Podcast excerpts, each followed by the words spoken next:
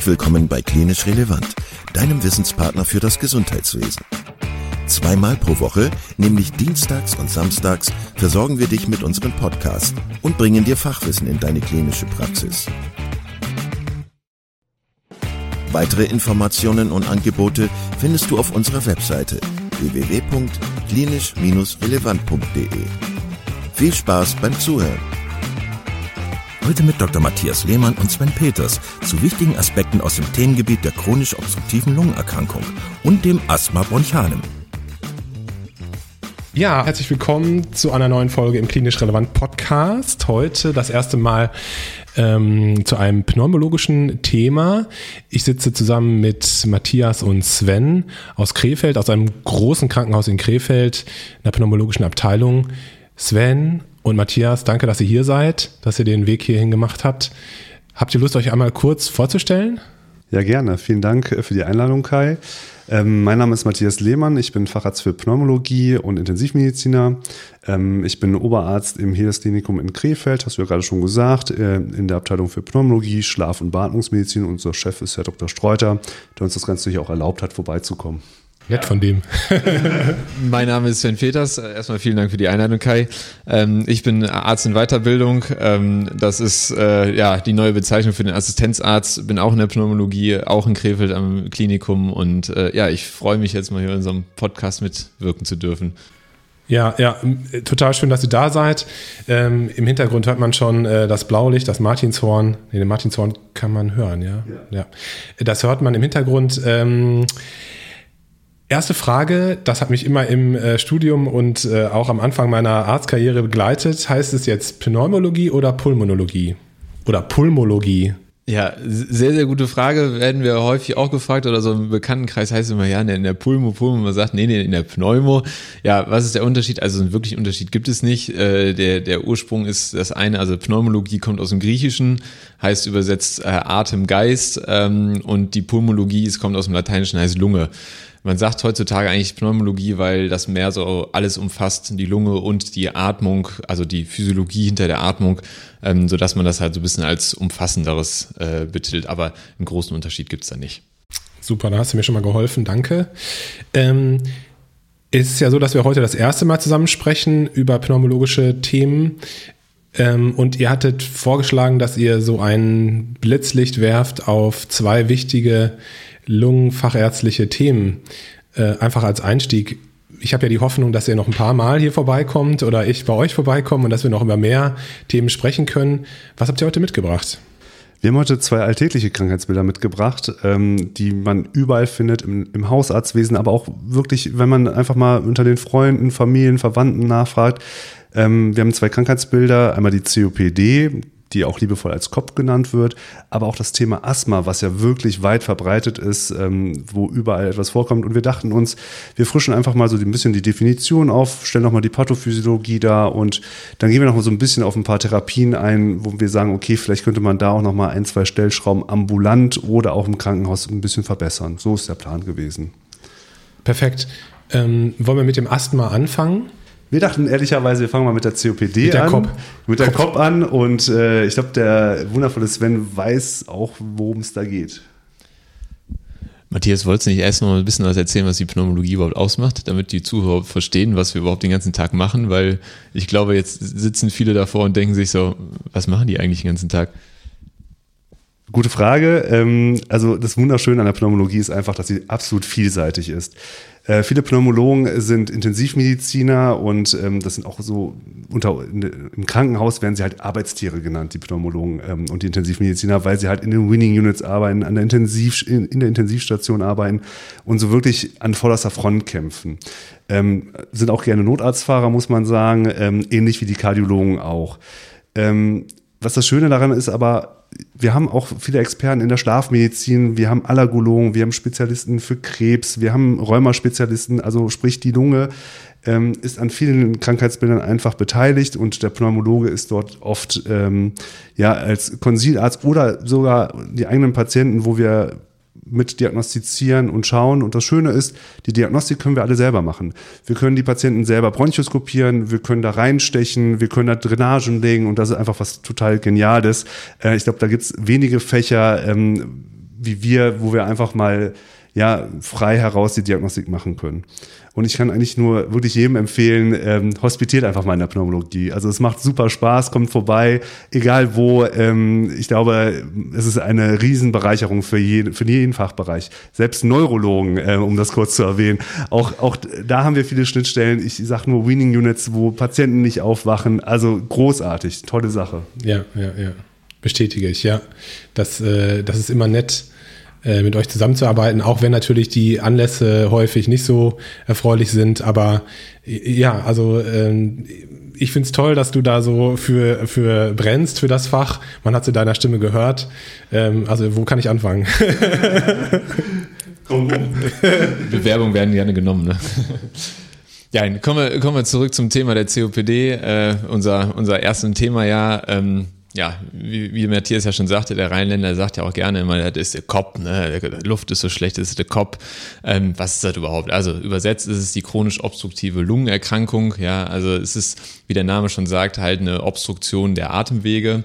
Ähm, wie tritt das Ganze meistens auf? Also die Leute haben meistens das erste, was auftritt, ist halt Luftnot. Ähm, dann haben die zusätzlich noch vermehrt immer Husten, also gerade morgens und es kommt halt immer Sekret raus oder Schleim raus. Das sind so, so die drei Sachen, die häufig auftreten.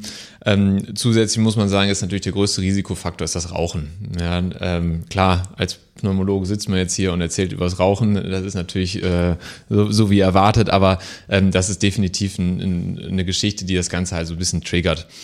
Ähm, zusätzlich kommt dann noch ein Faktor dazu, das ist äh, einmal diese Lungenfunktionsuntersuchung, wo das halt letztendlich festgemacht wird, ob es eine COPD eben ist. Ähm, da kommen wir gleich nochmal so ein bisschen kurz drauf.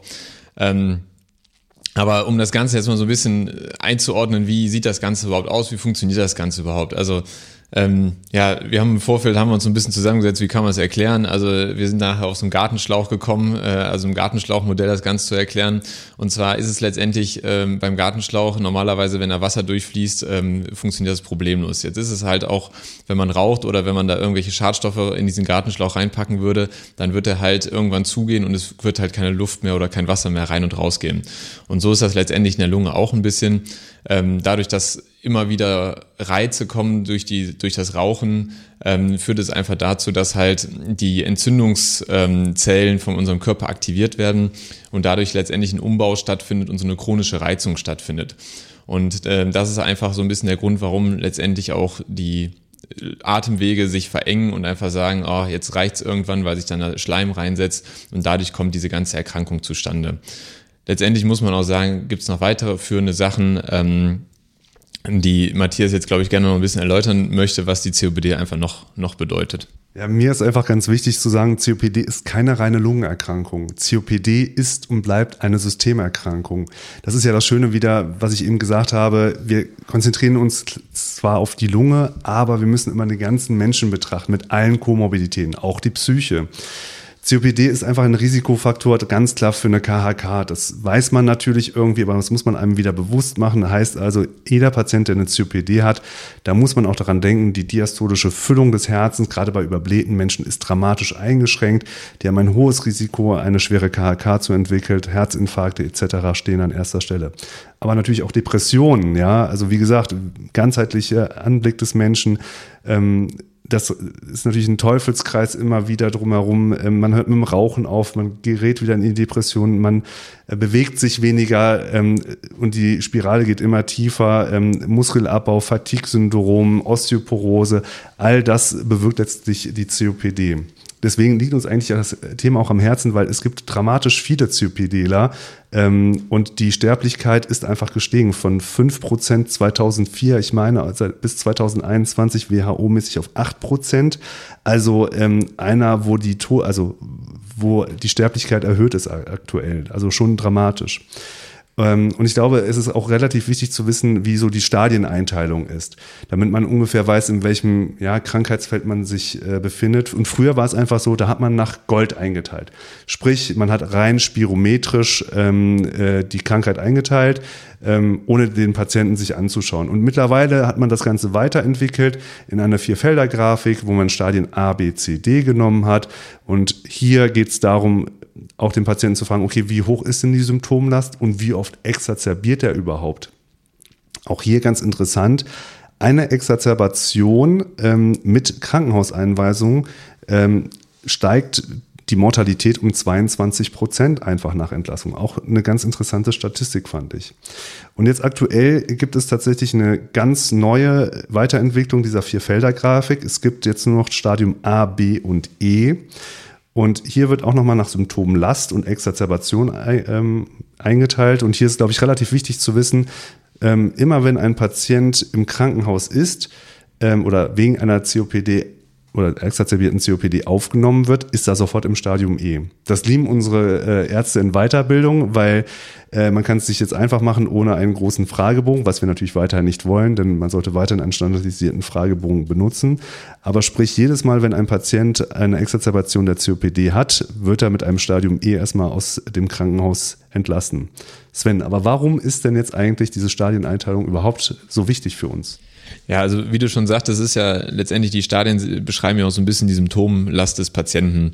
Und ähm, ja, da gibt's letztendlich auch die, ähm, richtet sich die Therapie an natürlich den Symptomen der Patienten und deswegen ist diese Stadieneinteilung äh, ähm, immens wichtig. Nochmal eben kurz auf das Thema Exazerbation zurückkommen. Das ist letztendlich ein akuter Ausbruch der Erkrankung, also eine akute Verschlechterung der Erkrankung. Ja. Ähm, was haben wir an Medikamenten überhaupt, um das Ganze zu da habe ich eine kurze Zwischenfrage, aber ich kann schon auch von der, vom Stadium E wieder zurückfallen auf einen, auf AB. Genau, das geht tatsächlich. Also man ja. kann tatsächlich wieder von Stadium E auf Stadium A, B gehen, weil es hier rein um eine Symptomlast und um die Exazerbationsstärke geht. Also ein Rückgang ist schon möglich zwischen den einzelnen Stadien. Danke. Genau, wir waren bei der Therapie, äh, waren wir noch davor. Also ähm, es gibt letztendlich gibt es drei verschiedene Sorten so an Sprays, also inhalativer Therapie, die man äh, benutzen kann äh, für die Patienten letztendlich. Ähm, da gibt's auch, ja, ein dummer Spruch vielleicht, aber äh, Saba, Lama, Laba, alles doch kein Drama. Ähm, also ist, man muss sich nicht irgendwie so fühlen, dass man sagt, oh, das ist so eine große, große Problematik, ich weiß gar nicht mehr, wo ich hin soll mit diesen ganzen Sprays. Ähm, es ist relativ einfach nach der, nach der neuen äh, Leitlinie, dass man sagt, okay, die Leute in Gruppe A sollen halt einen langwirksamen Bronchodilatator bekommen. Das ist halt ein Lama, also ein Beta-2-Agonist. Ähm, oder halt halt, wenn er das nicht verträgt, halt auch ein Muscarinärger-Agonist. Das wäre halt das Lama. Ähm, also auch wieder ein langwirksames. Ähm, das wäre halt Gruppe A. Bei Gruppe B würde man schon eine Kombination aus beiden nehmen ähm, halt, dass man guckt, dass man das damit halt verbessert, die Symptomlast. Und ähm, dann bei Gruppe E ist auf jeden Fall ähm, halt eine Kombination aus beidem. Und dann kann man halt noch äh, weiter überlegen, ob man da ähm, ja letztendlich sagt, dass man da noch weitere Therapien, wo Matthias jetzt gleich vielleicht noch mal ein bisschen was zu erzählen möchte, äh, mit hinzunimmt. Ich dachte tatsächlich auch immer Lama, Laba, das ist irgendein Tier, aber hat sich wohl anders entwickelt. Äh, ja, was du schon angesprochen hast, ähm, wie, wie würden wir weitermachen? Also stellen wir uns mal vor, wir haben einen Patienten, äh, der in der Gruppe B ist, also hat eine hohe Symptomlast. Ähm, den wollen wir natürlich anbehandeln mit einem, idealerweise mit einem Spray, das so wird es auch empfohlen, wo beide Lama Laba, mein Gott, ist das schwierig, ähm, drinne sind, die er auch regelmäßig nimmt. Und wir haben aber das Gefühl, hör mal, er ist immer kippelig zur Exazerbation. Jetzt ist natürlich die Frage, puh, warten wir jetzt, bis dieser Patient exazerbiert oder steigen wir schon frühzeitig mit einem inhalativen Corticosteroid ein? Äh, es ist immer relativ, ja, eine, eine schwierige Frage auch für ambulante Kollegen, dass äh, ja letztendlich da eine, eine Regelung zu finden. Die Leitlinie ist hier relativ klar. Die Leitlinie sagt ganz klar, wenn ein Patient exazerbiert dann und 300 Eosinophile im Differentialblutbild hat, dann sollte man schon eine Trippeltherapie erwägen und durchführen. Ist der Patient jetzt, hat der Patient wieder eine Exazerbation und die, die duale Therapie hilft nicht und der Patient hat aber nur über 100 Eosinophile im Differentialblutbild, dann kann man es erwägen, auch nochmal eine Trippeltherapie zu machen. Hat der Patient eine Exazerbation, die Dualtherapie und hat aber unter 100 Eosinophile im Differentialblutbild, so wird es nicht mehr empfohlen. Und da kommen andere Therapiestrategien, was man überlegen kann. Da sprechen wir über zum Beispiel Azathioprin oder Rofumidast. Du hast einen, äh, im Übrigen einen sehr coolen Namen für deine für die Rofumidast-Therapie. Sag nochmal, was war das? Ich sage mal gerne dazu, das sind die Roofies. Äh, finde ich immer ganz schön, ehrlicherweise, die man dann auch überlegen muss, ob man die reinnimmt, anstatt ein inhalatives Corticosteroid. Warum ist das inhalative Corticosteroid eigentlich nicht so on vogue? Warum wollen wir das nicht immer unbedingt haben? Weil natürlich auch das Nebenwirkungen macht, das ähm, muss man sich halt immer wieder bewusst machen. Es kann halt rezidivierende Lungenentzündungen machen und das muss man sich einfach bewusst werden. Worauf die Leitlinie leider nicht eingeht, und das ist halt das Dilemma, wir warten quasi immer auf eine Exacerbation, bevor wir die Therapie eskalieren. Und aktuell ist tatsächlich in den Fachgesellschaften in Diskussion, sollen wir bei einem Risikofaktor nicht schon vorzeitig mit einem inhalativen Corticosteroid anfangen oder nicht? Das wird aktuell diskutiert, ist in der Leitlinie, wie gesagt, noch nicht so äh, beschrieben. Was wären so Risikofaktoren? FIV1 zum Beispiel unter 50 Prozent, ähm, kardiovaskuläre Risikofaktoren ähm, größer gleich zwei ähm, oder man hat diese, das Salbutamol zum Beispiel nimmt man mehr als viermal täglich ein. Ähm, das sind so, so Marker, wo man sich das überlegen kann, aber wie gesagt, die Leitlinie geht dort eigentlich nicht darauf ein. Aber Sven, gibt es denn noch andere Möglichkeiten eigentlich da ähm, Therapien zu starten? Definitiv. Also wir haben jetzt ja die, die medikamentöse Geschichte, aber es gibt ja auch einfach noch die, die nicht medikamentöse äh, Therapie, die man machen kann. Und ähm, ja, auch da ist natürlich wieder, der, der Arzt sagt das ja immer wieder, aber äh, Bewegung, Bewegung, Bewegung. Also es ist natürlich äh, letztendlich äh, Sport ist oder Bewegung generell ist ein riesiger, riesiger Faktor, der, der notwendig ist, wo die Leute halt viel von profitieren.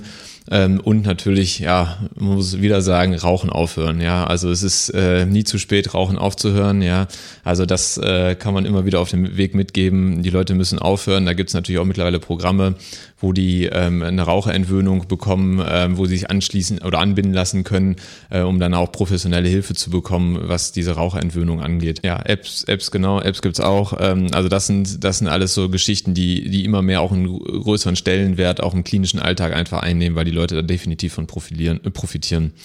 Ähm, andere Geschichte ist, was auch immer empfehlenswert ist, halt die, die Standardimpfung nach der STIKO-Empfehlung, halt ähm, gerade zur Grippesaison, ähm, jetzt ja, Covid war es ja auch en vogue, ähm, gerade die, die Impfung, dass man die auf jeden Fall mitnimmt, Pneumokokken-Impfung, Impfung, falls man die noch nicht hat und halt in die Empfehlung der STIKO reinfällt, dann sollte man die auf jeden Fall auch mitmachen, was halt zusätzlich zur medikamentösen Therapie äh, auf jeden Fall noch hilft. Und was hältst du von Theophilin? Ja, sehr gute Frage. Theophyllin hat in der Therapie überhaupt keinen Stellenwert mehr und äh, sollte man eigentlich nicht mehr geben. Das ist, das ist eigentlich so die, die Geschichte. Also könnte man quasi so die wichtigsten Dinge mal zusammennehmen. Also Nikotinkarenz, Sport, pneumologische Reha, Impfungen, inhalative Therapie. Im Vordergrund stehen da die, ja, für mich die Tiere, Sa äh, Lama, Laba, und ja, Cortison, je nach Eosinophilen, je nach Exacerbation, so ein bisschen im Hintergrund muss man aber beibehalten, muss man dran denken. Ist das so ungefähr die Zusammenfassung, die man so nehmen könnte? Ich würde sagen, auf jeden Fall. Also das, das passt, das äh, ist ganz gut zusammengefasst. Und ich denke, da können wir direkt nämlich überleiten zum nächsten Thema, nämlich das ist das Asthma. Und äh, da ist ja die große Frage, was ist denn der Unterschied zwischen Asthma und COPD? Sehr gute Frage, Kai. Das ist äh, ein Riesenunterschied. Und zwar muss man sagen, ähm, erstens ist es in der Therapie nachher ein Riesenunterschied und ähm, der Unterschied ist letztendlich da zu sehen, dass bei der COPD in dieser Lungenfunktionsuntersuchung, die wir ja schon mal vorhin angesprochen hatten, keine Möglichkeit mehr da ist, dass die Bronchien, also die Atemwege sich erweitern. Und das ist eben der Unterschied zum Asthma. Beim Asthma hat man die Möglichkeit mit halt einer vernünftigen Therapie ähm, diese Bronchien wieder zu erweitern und dadurch äh, letztendlich eine Besserung der, der Situation, also dieser Atemnot zu erreichen. Und das ist letztendlich die Haupt, der Hauptunterschied zwischen Asthma und der COPD. Also ehrlicherweise kann man auch hier stundenlang über Asthma sprechen. Es gibt viele verschiedene Formen, um es vielleicht mal ganz grob nur einzuteilen.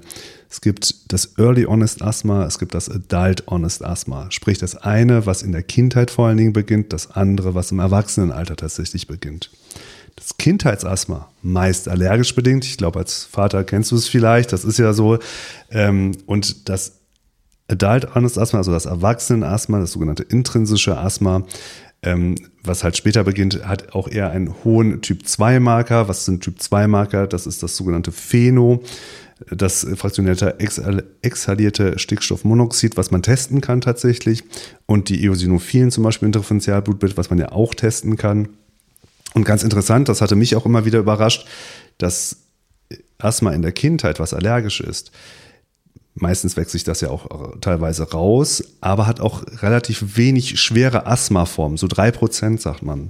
Das Adult Honest Asthma hat tatsächlich bis zu zehn Prozent schwere Asthmaformen, also es ist deutlich schwieriger unter Kontrolle zu bekommen. Und ähm, wie stellen wir jetzt letztendlich die Diagnose? Und da zitiere ich immer gerne unseren äh, Asthma-Papst in der Pneumologie, das ist Herr Lommatsch. Ähm, der wird für alles konsultiert, der schreibt an den Leitlinien mit und man hat es nicht gesehen. Und er sagt ganz klar, Asthma ist eine klinische Diagnose. Anamnese, Symptome und Verlauf. Und daran macht er alles fest. Ähm, und ich glaube, zur Pathophysiologie kannst du nochmal, glaube ich, eine gute Analogie bringen, weil der, die Gartenschlauchidee stammte von dir und ich fand die großartig.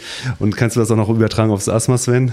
Ja, das ist auf jeden Fall möglich. Also wir hatten ja vorhin mit dem Gartenschlauch, dass da nichts mehr durchgeht. Ja, und das ist halt beim Asthma genau der Unterschied. Also beim Asthma können wir letztendlich, wenn der, wenn der Gartenschlauch mal kurzzeitig, also im Prinzip, wenn man zu Hause im Garten mal kurz auf den Gartenschlauch tritt und der Sprenger an ist, dann äh, hört er mal kurz auf. Aber wenn wir die, wieder den Fuß da runternehmen, dann äh, sprengt er wieder ganz normal weiter. Und so ist das beim Asthma halt auch. Also wir können im Prinzip die, diesen kleinen Knick im Schlauch können wir wieder aufheben äh, in den Atemwegen und damit halt die Luft wieder für die Patienten Patienten besser machen. Ähm, wie funktioniert es da wieder, um kurz mal so ein bisschen auf die Pathophysiologie einzugehen? Ähm, auch da ist es letztendlich über die, diese Allergie wird halt auch ein Reiz gesetzt, ein Entzündungsreiz in den Atemwegen. Ähm, und dann kommt es halt wieder durch Ausschüttung von Entzündungszellen, kommt es dazu, dass halt sich die Wände der Atemwege umbauen, wieder viel vermehrt Schleim produziert wird und äh, dadurch letztendlich die Atemwege so ein bisschen äh, passagier verstopfen und äh, halt diese Luftnot auftritt. Ähm, also das ist, das ist so ein bisschen ähm, die ganze Geschichte und ich glaube, der Matthias äh, erzählt jetzt schon ein bisschen was zur Therapie, äh, wie die aussieht, weil das wäre das, damit wir den Fuß wieder vom Gartenschlauch runterbekommen. Ja, so sieht's aus. Ähm, ich glaube, erstmal sollte man klar feststellen, was ist überhaupt Ziel einer Asthmatherapie. Im 20. Jahrhundert ähm, muss man sagen, da haben wir einfach nur Symptome bekämpft. Sprich, der Patient hatte eine Exacerbation seines Asthmas, wir haben eine Symptomkontrolle gemacht, dann hat er wieder, ist er wieder irgendwann exacerbiert und dann haben wir wieder eine Symptomkontrolle gemacht. Das heißt, er hatte immer wieder Angst vor der nächsten Exacerbation. Das Schöne ist, wir sind im 21. Jahrhundert. Das heißt, wir bekämpfen nicht nur Symptome, sondern wir wollen den Patienten dauerhaft symptomfrei kriegen da wollen wir hin. Das ist das Ziel und das sollte das Ziel von allen Kolleginnen und Kollegen sein. Das Problem ist nämlich aber, wir dürfen keine sozialistische Einheitstherapie mehr betreiben. Das heißt, ähm, dummerweise müssen wir jetzt auf jeden Patienten individuell eingehen. Wie machen wir das? Anamnese, Anamnese, Anamnese. Sprich, wir müssen viel mit dem Patienten reden, typische Triggerfrakturen eruieren, wie reagiert der Patient auf Steroide, also wirklich eine gründliche Anamnese machen und auch eine allergologische Diagnostik machen, weil auch das können wir heutzutage fantastisch mit neuen Medikamenten bekämpfen. Dazu gehört natürlich auch, wie gesagt, diese Phenotestung, mal die Eosinophilen zu machen. Das ist aufwendig, das ist auch mitunter nervig, das kann ich mir gut vorstellen, aber die Patienten danken es ein. Ja, sie kommen weniger zu einem, weil sie weniger Probleme und Beschwerden haben, aber ich glaube, das sollte das Ziel definitiv sein. Und es gibt mittlerweile eigentlich ein, ein ja, einen schönen Leitspruch oder eine schöne Leitlinie und zwar a Quadrat, b, c und d und danach richtet sich eigentlich alles. Das a steht für Assessment und warum a Quadrat, weil es zwei Dimensionen hat. Zum einen müssen wir die Diagnose mit Bestimmung des Phänotyps machen. Das, den Phänotyp hatte ich schon gesagt, frühes kindliches Asthma, Erwachsenen-Asthma und da gibt es nochmal weitere Abstufungen. Und das zweite ist so die Einschätzung der Asthma-Kontrolle. Also wo stehen wir? Das macht man mit einem Fragebogen, gibt es so vier Fragen. Wie oft exacerbiert jemand und etc. pp. Und dann kann man den so ein bisschen einkategorisieren, weil danach richtet sich auch, müssen wir eine Therapie eskalieren oder können wir sogar eine Therapie deeskalieren, also weniger Medikamente geben, was ja eigentlich eine super Sache ist. Das B ist einfach für Basics, sprich, wir müssen tatsächlich immer wieder überprüfen, wenn ein Patient ja, schlecht wird mit der Luft, wenn er immer wieder einen Asthmaanfall hat, ist er wirklich richtig geschult. Und ich finde das immer wieder toll. Es gibt tatsächlich bei Dr. House ein Video, wo, oder eine Filmszene besser gesagt, wo er den, wo, sie, wo, sie, wo die Patientin halt das Spray als Parfüm quasi nutzt. Und ich finde es, genau das spiegelt es wieder. Nimmt der Patient wirklich richtig ein Asthma-Spray? Bei, gerade bei Cortison, Asthma, äh, bei Cortisonsprays ist es ja schon, nicht so ohne. Da muss man ja wissen, was man macht. Man sollte es zum Beispiel schütteln vorher. Das weiß ja auch nicht jeder ähm, Patient. Also wirklich eine Patientenschulung und äh, durchführen und eine Inhalationstechnik mal vorzeigen lassen. Das ist, dauert nicht lange und hat einen großen Effekt. Ist der Patient überhaupt therapieadherent? Also sprich, macht er das überhaupt? Also verbraucht er sein Spray überhaupt? Nimmt er das überhaupt? Oder sagt, um Gottes Willen, Cortison, da werde ich dick von. Ich, ich will das alles gar nicht. Und da muss man ihn natürlich auch erstmal aufklären. Ähm, hat, macht er auch wirklich Sport? Ist er körperlich aktiv? Also um Gottes Willen, ähm, Asthmatiker sollen, müssen Sport machen. Die dürfen nicht zu Hause bleiben ähm, und sich schonen. Und natürlich Vermeidung von Triggern wie Allergene, Rauchen, Beta-Blocker etc., je nachdem, worauf das Asthma sich begründet. Das, der nächste Schritt wäre C, auch super wichtig, Komorbiditäten. Asthma sind vergesellschaftet mit vielen verschiedenen Dingen. Allergische Rhinitis, Adipositas, haben vielleicht eine Schlafapnoe, eine COPD on top. Das ist nochmal ein Spezialthema, muss man sagen. Ähm, ein GERD, eine Vocal Cord Dysfunction, die müssen natürlich unter Kontrolle gebracht werden. Und da gibt es heutzutage wundervolle Medikamente, gerade gegen die chronische Rhinosinusitis, allergische Rhinitis. Da haben wir wirklich tolle Sachen, ähm, wo die Patienten wirklich lange Zeit symptomfrei bleiben. Ja, und das D sind letztendlich natürlich diese sogenannten Disease-Modifying Drugs, also sprich äh, die Inhalativa, die wir verordnen, die Allergen-Immuntherapie, die in jeder Therapiestufe möglich ist, super, super wichtig. Ähm, sollte man immer dran denken, ist eines der Basics in jeder Therapiestufe. Jetzt sage ich schon Therapiestufe, weil der Sven ähm, sich nämlich da näher mit beschäftigt hatte, nämlich zu jedem, ja, zu jeder Schwere eines Asthmas gehört auch eine Therapiestufe. Ähm, von der Gina-Leitlinie, die auch was empfiehlt, ähm, wie es da weitergeht. Also um einmal noch mal grundlegend einen Satz zur Therapie zu verlieren, was ist der große Unterschied zur COPD? Man benutzt Cortison als inhalatives Spray und das ist auch so mit die, die ähm, erste Maßnahme, die man trifft und das ist, unterscheidet ja letztendlich wirklich das Asthma in der Therapie. Ähm, wie Matthias schon sagte, es gibt verschiedene Stufen, es gibt insgesamt fünf verschiedene Stufen und ähm, diese Stufen sind auch wieder dazu da, um so ein bisschen die Symptome ähm, des Patienten somit zu korrelieren und dementsprechend auch die Therapie anzupassen. Ähm, auch da, wie gesagt, erste Stufe ist ähm, letztendlich das inhalative Corticosteroid mit einem langwirksamen ähm, Beta-2-Mimetikum, also auch wieder so ein Bronchodilatator. Ähm, das als Kombination oder halt auch, wenn die Leute noch nicht mal da so wirklich Beschwerden haben, wenn sie dann irgendwie nur einmal im Monat irgendwie mal kurz vorm Sport oder so Beschwerden haben oder beim Sport, dann kann man auch nur so ein kurzwirksames äh, Beta-2-Mimetikum nehmen. Ähm, das ist überhaupt kein Problem, aber wie gesagt, das kommt auf die Symptome an.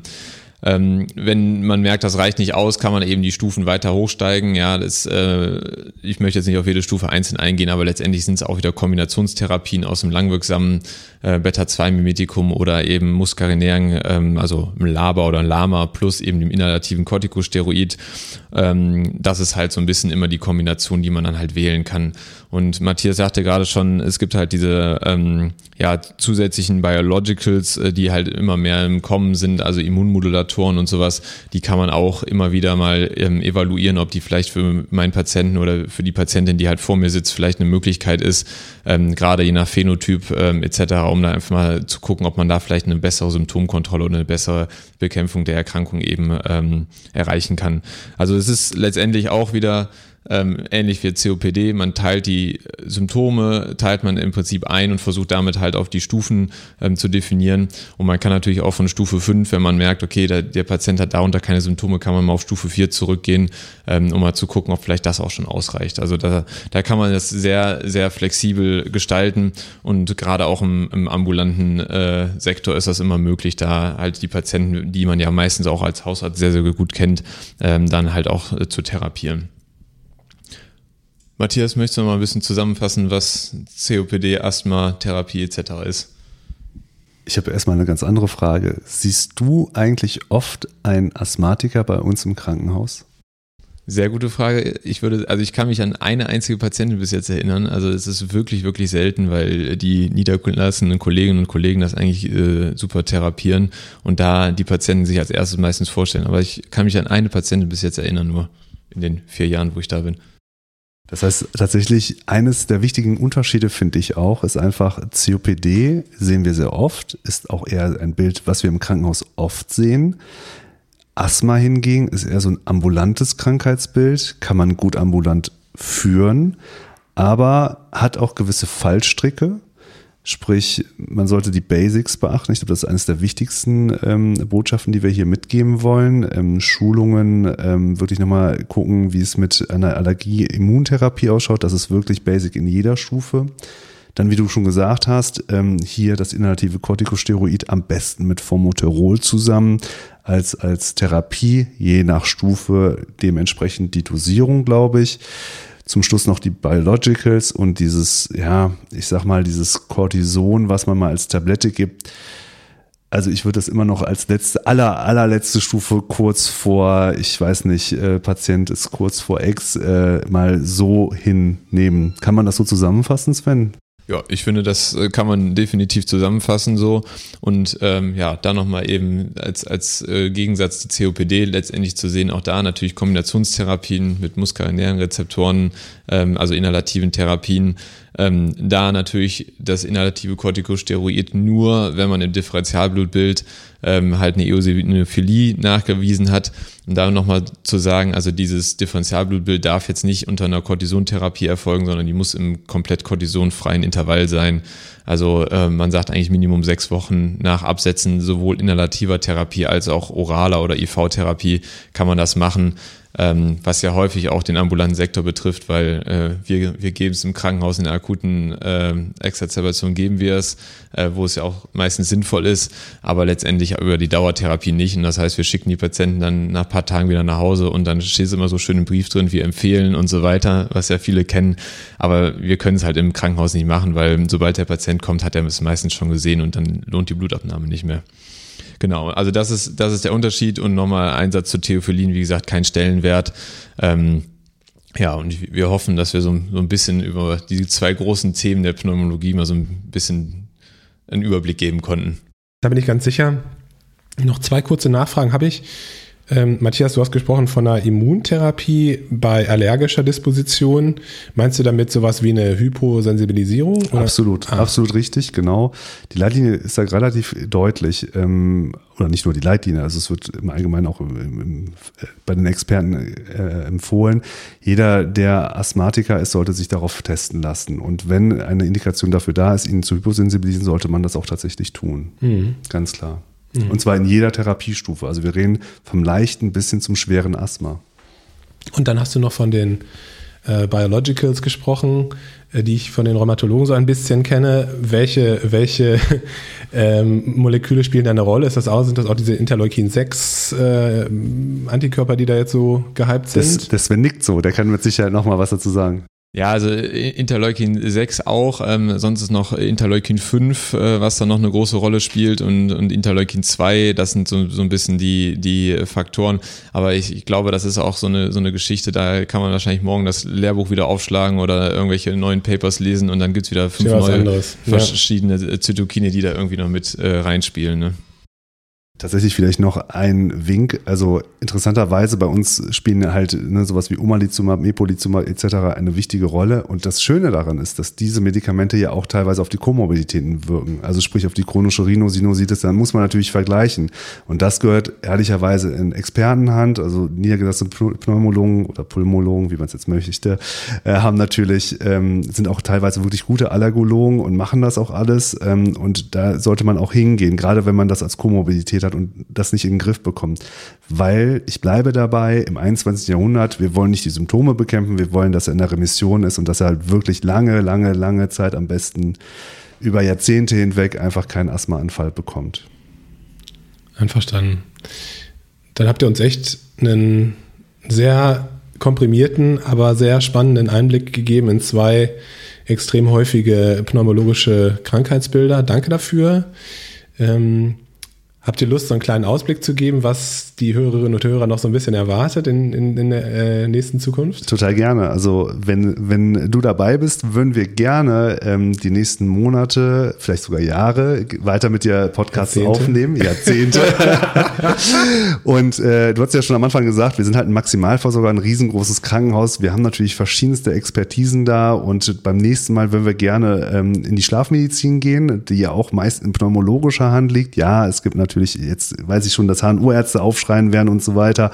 Ähm, aber auch hier, wenn wir gerne so ein bisschen über OSAS sprechen, Möglichkeiten dafür, Fahrverbote, auch ein großes Thema. Ähm, als nächstes dachten wir, hm, intensivmedizinische Themen sind ja auch gut. ECMO-Therapien zum Beispiel. Ein anderes großes Thema, ähm, wo wir einen begeisterten Kollegen haben, ist äh, das Bronchialkarzinom.